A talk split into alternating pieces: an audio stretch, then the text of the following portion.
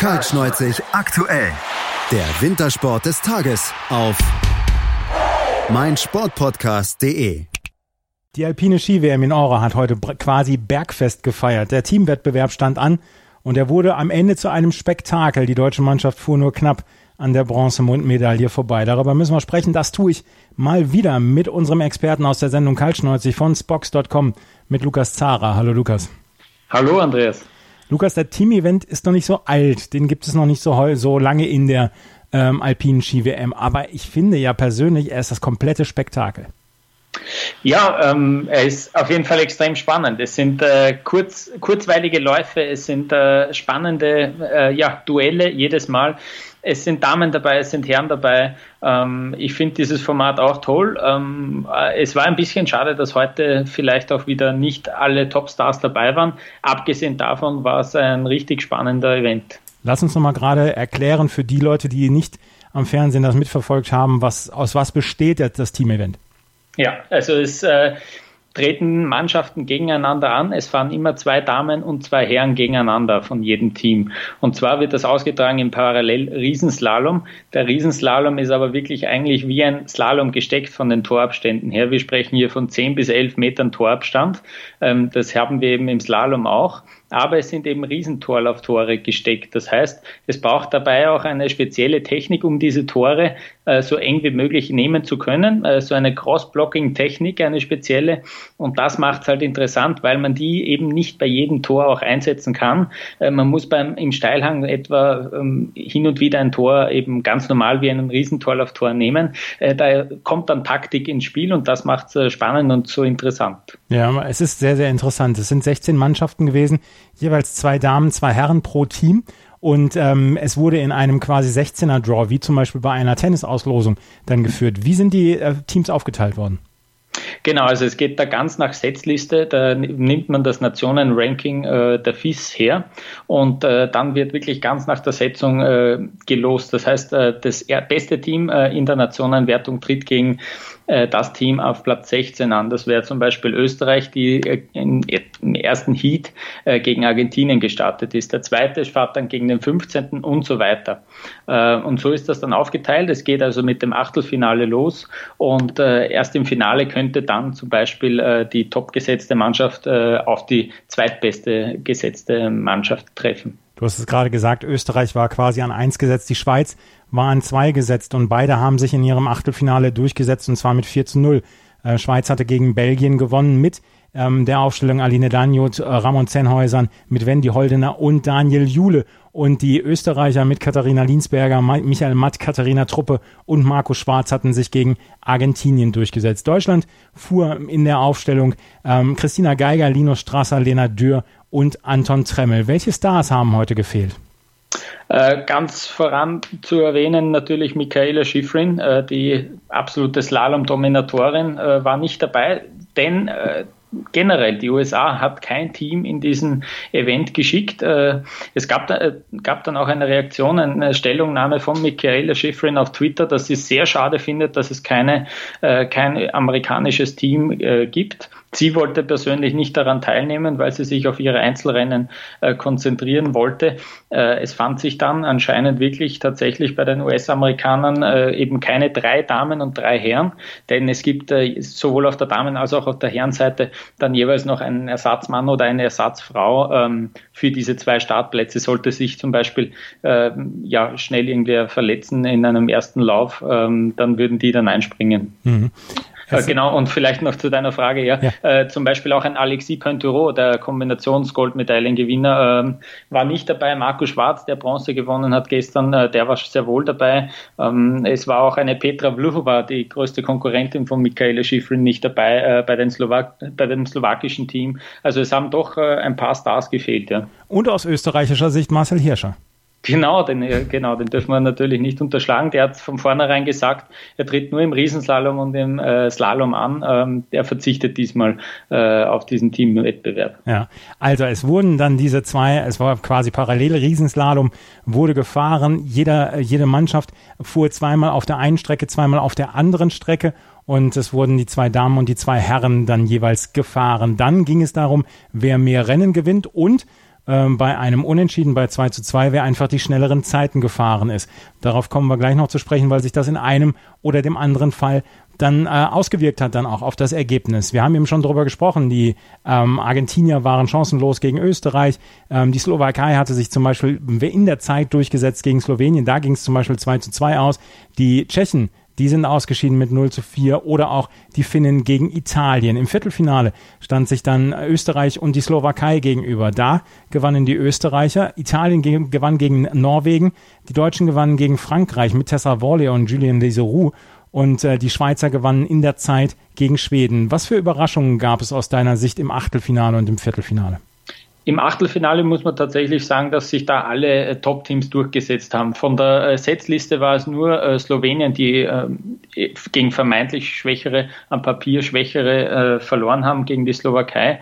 Aber das war jetzt keine allzu große Sensation, wenn man äh, die Aufstellung sich, sich ansieht. Äh, Im Viertelfinale gab es dann doch äh, eine Überraschung. Die Italiener, die, äh, wo, wo jetzt auch vielleicht der eine oder andere Name dabei ist, äh, den man nicht unbedingt kennen muss, äh, die haben sich gegen die Norweger durchgesetzt. Die Norweger auf der Herrenseite mit Sebastian Voss-Solewak und Live Christian Nestwold-Haugen, das sind eigentlich zwei Namen, die man aus dem Slalom-Weltcup durchaus kennt.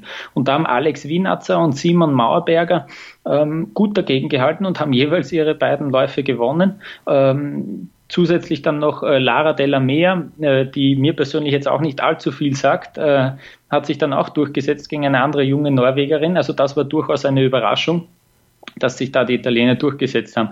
Und dann natürlich das deutsche Team, das ein starkes Viertelfinale gezeigt hat. Äh, Christina Geiger hat gegen Tessa Worley, die im Riesenslalom zu Hause ist, eigentlich eine Spezialistin für diese Disziplin ist, äh, knapp gewonnen mit 600 Vorsprung. Ähm, und dann äh, hat auch Lena Dürr ihren äh, Lauf gewonnen gegen Dorian Escan, die vielleicht äh, schwächste, schwächste äh, Teilnehmerin in diesem französischen Team. Und dann natürlich Lino Strasser, der eigentlich ähm, ein, ja, ein, auch ein Spezialist sozusagen für solche Parallelwettbewerbe ist, der dann gegen Clement Noël, der hat einen Fehler gehabt. Äh, Clement Noël ist eigentlich ein absoluter Top-Slalomfahrer, aber der hat sich da, der, der Linus hat sich da tatsächlich gegen Clement Noël durchsetzen können und Deutschland hat dann mit 3 zu 1 eben gewonnen und ist so ins Halbfinale aufgestiegen. Ja, und das Halbfinale wurde eine richtig, richtig spannende Geschichte. Australien traf auf Italien und Deutschland traf auf die Schweiz. Und beide ähm, Halbfinals wurden über die Zeit entschieden, weil beide standen 2 zu 2 nach vier Fahrern. Die Österreicher haben sich mit 29 Hundertstel gegenüber den Italienern durchgesetzt. Ähm, dort, wo äh, Lara Della Mea zum Beispiel verloren hatte gegen Katharina Linsberger, aber Alex Wienerzer gegen Michael Matt gewonnen hatte und Simon Mauerberger gegen Marco Schwarz. Also die beiden Herrenduelle haben die Österreicher verloren und sind nur ganz, ganz knapp ins, ins Finale gekommen.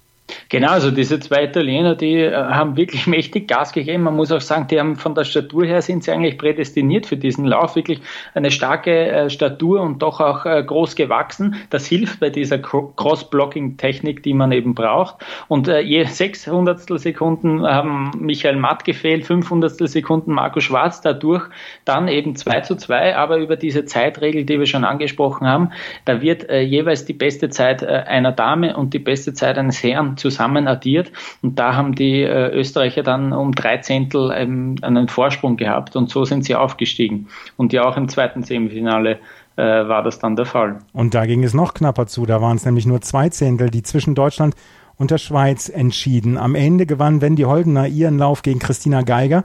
Anton Tremmel gewann gegen Daniel Jule. Dann Lena Dürr gewann auf der gleichen Bahn, auf der blauen Bahn gegen Aline Dan Daniot. Und Lino Strasser verlor gegen Ramon Zenhäusern und am Ende fehlten nur zwei Zehntel den Deutschen, um ins Finale zu kommen. Lino Strasser hatte ein bisschen Pech am Ende gegen Ramon Zenhäusern, hatte ich das Gefühl. Ja, ähm, man muss aber auch sagen, Ramon Zenhäusern ist wirklich, ähm, ja, er war zumindest heute sicher der stärkste Mann auf diesem Kurs. Also er ist ja, zwei Meter groß. Er kann also tatsächlich auch, wenn er ein Riesenslalom-Tor gerade anfährt, über dieses Tor hinweg sehen. Äh, das hilft ihm natürlich und auch der Hebel ist ein größerer. Wenn du größer bist, dann hast du nicht so viel Widerstand, wenn du ein Tor weiter oben äh, umboxen kannst. Das hilft ihm natürlich. Linus Strasser hat sich wirklich sehr stark verkauft, hat dann eben den einen oder anderen Fehler in seinem Lauf gegen Zehnhäusern drinnen gehabt und deswegen um vier Zehntel ähm, ist ja eigentlich auch nicht viel Zeit, aber eben dann doch um vier Zehntel das Nachsehen gehabt. Und dann, ähm, das war eben die, die große Stärke von, den Schweiz, vom, von der Schweizer Mannschaft, äh, mit Wendy Holdener und mit Ramon Sennhäusern haben sie jeweils eine gute Dame und einen guten Herrn. Und die zwei äh, Zeiten werden dann aufaddiert und bei 2-2 kann dir dann eigentlich fast gar nicht äh, viel passieren und so sind sie dann ins Finale eingezogen. Und weil ihnen so nichts passieren kann, haben sie das Finale auch gewonnen gegen die Österreicher. Mit Wendy Holdner und Ramon Zenhäusern, die beide ihre Läufe gewonnen haben. Und zwar relativ stark beziehungsweise relativ klar. Deswegen war am Ende der Vorsprung vor den Österreichern mit 77 Hundertstel im Finale dann schon recht groß. Zenhäusern und Holdner haben das Ding wirklich gerockt heute.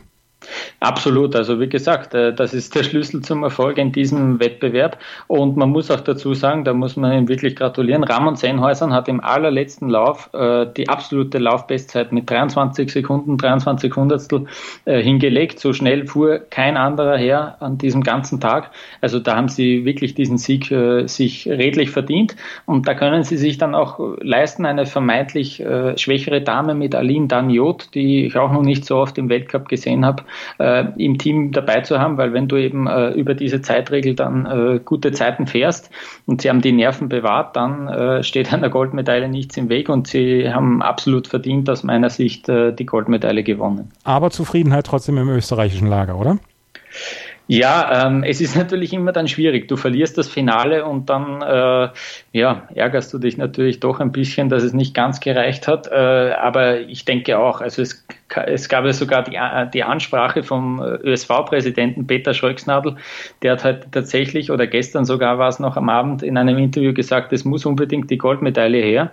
Ähm, also der wird nicht restlos zufrieden sein. Und man weiß auch beim ÖSV, ist, äh, dieser Wettbewerb ist dem ÖSV doch immer sehr, sehr wichtig. Es geht da doch um viel Prestige. Ähm, also restlos zufrieden wird man nicht sein, aber ich glaube, man braucht sich auch nicht verstecken. Und vor allem, wenn man bedenkt, vor zwei Jahren ist man im Viertelfinale ausgeschieden, da ging man ganz ohne Medaille aus. Also so eine ja, ich will schon fast sagen, Blamage ist äh, den Österreichern diesmal erspart geblieben. Zweiter Platz, knapp an der Blamage vorbei für Österreich.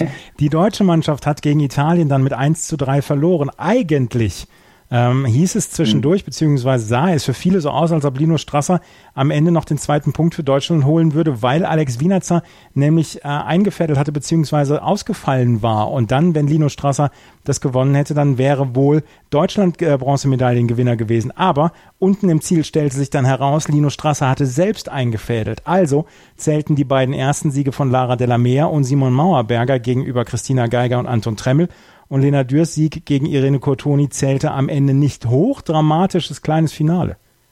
Zehn Sekunden lang äh, hat äh, Deutschland wirklich eine Medaille im Teamwettbewerb äh, gehabt. Äh, da standen schon die Inserts, äh, die deutsche Mannschaft hat schon gejubelt. Nur Linus Strasser hat sich ein bisschen zurückgehalten und ich habe mir dann eigentlich schon gedacht, warum freut sich der Kerl eigentlich nicht so sehr? Ähm, und da, ja, wie sich dann herausgestellt hat, äh, aus gutem Grund, weil es dürfte ihm dann vielleicht doch äh, aufgefallen sein, dass er, dass er da eingefädelt hat. Das ist ja doch nochmal etwas deutlich anderes, wenn du bei einem Riesenslalom-Tor einfädelst.